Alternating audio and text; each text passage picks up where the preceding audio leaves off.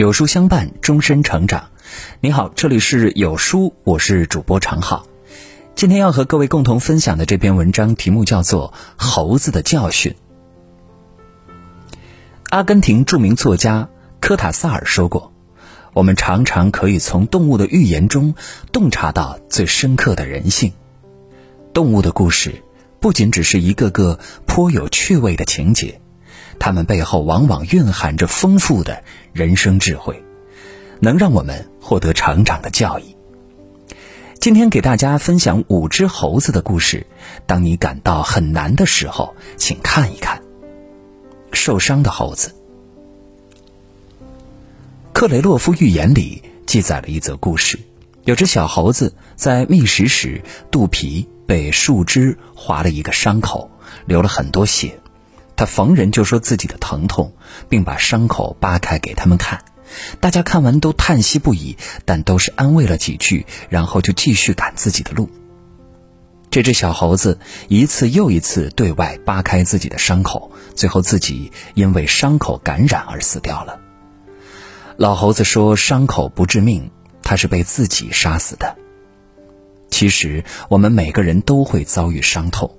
可若像小猴子那样，逢人就把伤口拿出来展示，最后自己只会被痛苦吞噬。唯有痛而不言，苦而不怨，才能真正破局，改变命运。《宋史》记载了范仲淹的故事。范仲淹一岁丧父，随后母亲改嫁，他从小就过着寄人篱下的生活。由于不是亲生的，他在继父家时常遭遇各种白眼和冷板凳。继父的孩子讥讽他，身边的同伴嘲笑他，别的孩子遭受欺负，往往痛哭流涕回家告状，范仲淹却默默忍受着。每次母亲问起，他都摇头不语。自幼饱尝人情冷暖的他，一门心思寄情书海，日日挑灯夜读，直到东方破晓。他才合衣而眠。对常人来说难以忍受的艰苦生活，范仲淹却从未抱怨，只是埋头苦读。最后，他科举及第，顺利步入仕途，官至参知政事。作家马丁曾说：“每一个强大的人都曾咬着牙度过一段没人帮忙、没人支持、没人嘘寒问暖的日子。”没有谁的命运是一帆风顺，不遭受风雨洗礼的。与其怨天尤人、自暴自弃，不如改变自己，换个心态，从容的接受命运的刁难。知命者不怨天，知己者不怨人。下雨打伞，跌倒爬起，不动声色的做自己的摆渡人，是对人生最好的成全。贪婪的猴子。在阿尔及尔地区，有一种猴子非常喜欢偷吃大米，于是当地农民根据猴子的特性，研发出一种捕捉猴子的巧妙办法。他们把大米装进葫芦形的瓶子里，然后将其挂在树上。这种瓶子设计的巧妙之处在于，猴子的爪子刚好能伸进去，但当它们抓满一大把米后，爪子就拿不出来了。农民们抓到他们时，他们手里还紧紧地抓着一把大米。很多时候，我们就像那只无法挣脱欲望的猴子，求而不可得，得而不知足。神曲中说：“盲目的贪欲煽动着人们，到后来却永远使人们受着酷刑。”法国作家拉封丹讲过这样一个故事。从前有座山，里面有个神奇的洞，藏着用之不尽的宝藏。但是洞门一百年才开一次。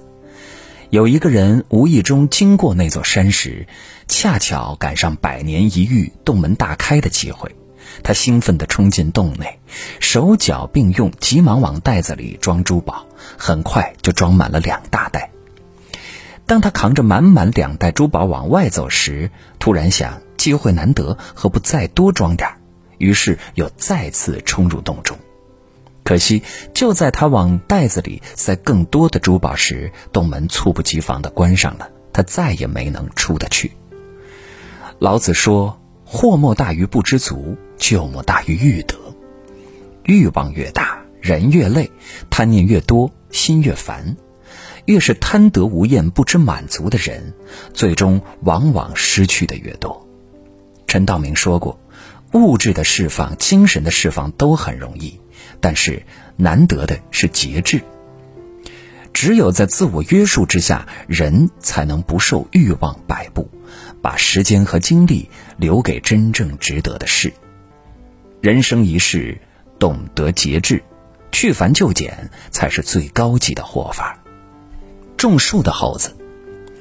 小学课本里有这样一则故事：春天，有只小猴子在山坡上栽上了一排梨树，它兴奋地喊：“我的梨树很快就要结果啦！”小山羊正在栽杏树，它对小猴子说：“梨树要五年才结果呢。”小猴子一听，忙问山羊：“你栽的杏树几年结果呀？”山羊回答说：“只要四年。”一听这话，小猴子赶紧把梨树拔了，改成了杏树。此时，旁边的一头小黄牛对小猴子说：“我种的桃树三年就能结桃子。”小猴子又连夜拔掉杏树，栽上了桃树。还没等他高兴，一旁的小白马又对小猴子说：“我的樱桃树啊，只要两年就能结果。”小猴子一听，心又动了。几年后，其他动物种下的果树都丰收了，只有小猴子两手空空，一无所得。以前读书的时候觉得小猴子太傻了，后来步入社会才知道，原来我们都是小猴子，一味急于求成，不惜打乱步伐，最终磕磕绊绊，毫无收获。很认同这样一句话：你没有落后，你没有领先。在命运为你安排的属于自己的时区里，一切都准时。别再羡慕他人的生活，把握自己的节奏，才能按时开花结果。看过著名摄影师包维尔的故事。大学毕业后，很多同学都进入大企业，拿着高薪，而包维尔却连份像样的工作都没有。他每天穿着破裤子，吃着最便宜的汉堡包。他省吃俭用，把钱用在自己喜欢的摄影事业上。当身边朋友一个个功成名就时，他也不为所动，依旧潜心打磨技术。终于，二十七岁时，他受邀为英国首相拍照，一举成名，成为世界顶尖的摄影艺术家，先后为一百多位总统、首相拍过照。想起白岩松说过：“这不是一个短跑的时代，而是一个长跑的时代。”人生本来就是循序渐进的过程，凡事都不可能一蹴而就，唯有沉淀下来，按照自己的呼吸节奏和步伐向未来跑去，才能一步步抵达成功。放缓脚步，稳而思进，慢而有为，人生方有无限可能。庄子《徐无鬼》里有这样一则寓言。吴王渡过长江，登上猕猴山，猴群看见打猎的队伍，惊慌地躲进丛林深处。可有一只猴子例外，他一边抓住树枝荡来荡去，一边挤眉弄眼。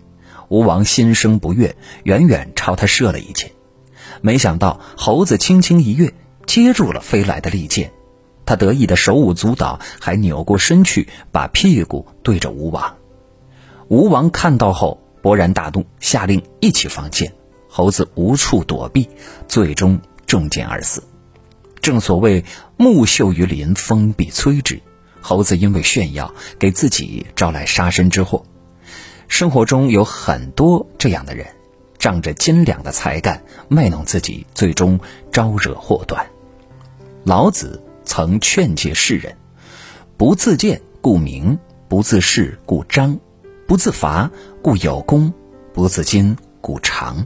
一个人不骄矜自傲，懂得藏拙，才是顶级智慧。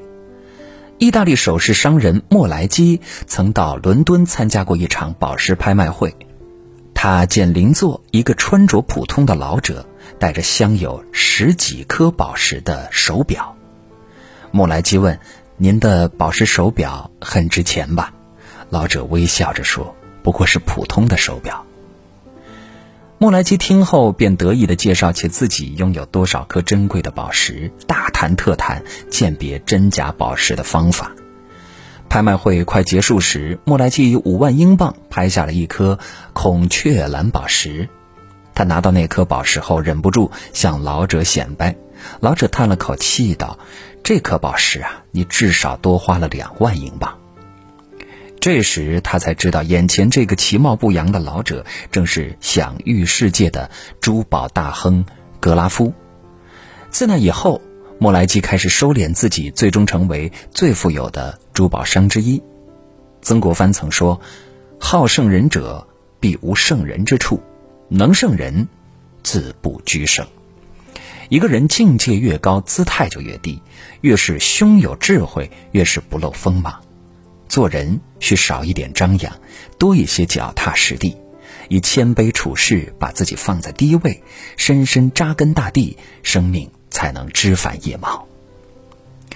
捕鱼的猴子，《伊索寓言》里记载了这样一个故事：有只猴子看见渔夫们在河里撒网，捕获了很多鱼，非常羡慕。等到中午，渔夫们收起了网，回家吃饭，猴子便连忙从树上爬下来，走到河边，拿起渔网来，也准备捕鱼。他模仿着渔夫的动作，把网朝天上一抛。结果渔网一下子落下来，套住了自己。猴子在网内拼命挣扎，始终无法挣脱，最终跌落到河里，溺水而亡。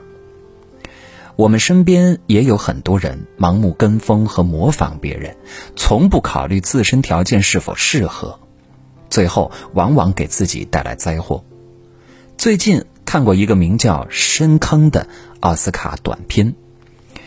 有个中年人在路上遇到一个深坑，为了顺利过去，他不断搬来石头，用双手抱着石头往深坑里填。正累得气喘吁吁，后面一个大长腿跑了过来，很轻松的就跨过了深坑。中年人见状非常懊悔，原来想过去竟然如此简单。于是他一脚踢飞石头，后退几步，学着大长腿的姿势朝前冲去。奈何他的腿太短，没能跨越过去，反而跌下深坑，被尖锐的碎石穿胸而过。看完这个短片，让人忍不住唏嘘。他原本可以一点点填满深坑，却因为试图模仿别人，最终害了自己的命运。爱迪生说过的一句话：“羡慕就是无知，模仿就是自杀。不论好坏，你必须保持本色。”盲目追求和模仿并不适合自己的脚印，久而久之只会让自己迷失方向。遇事和看待问题，唯有保持独立思考，不受他人干扰，才能顺利的渡过难关，抵达终点。在任何情况下，人都应该学会坚定自己的脚步，不随波逐流，以适合自己的方式过好这一生。高尔基在评价俄国寓言类小说时说过这样一句话：“那些看似荒谬的动物们的故事，却是对人类最真实的写照。因为人也不过是一种高级动物。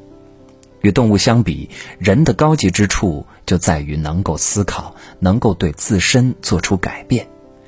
当你深陷生活的泥潭，不妨看看这五只猴子的故事，帮你化解迷茫。”和痛苦，找到勇气和方法，修炼成更好的自己。点个再看，与朋友们共勉。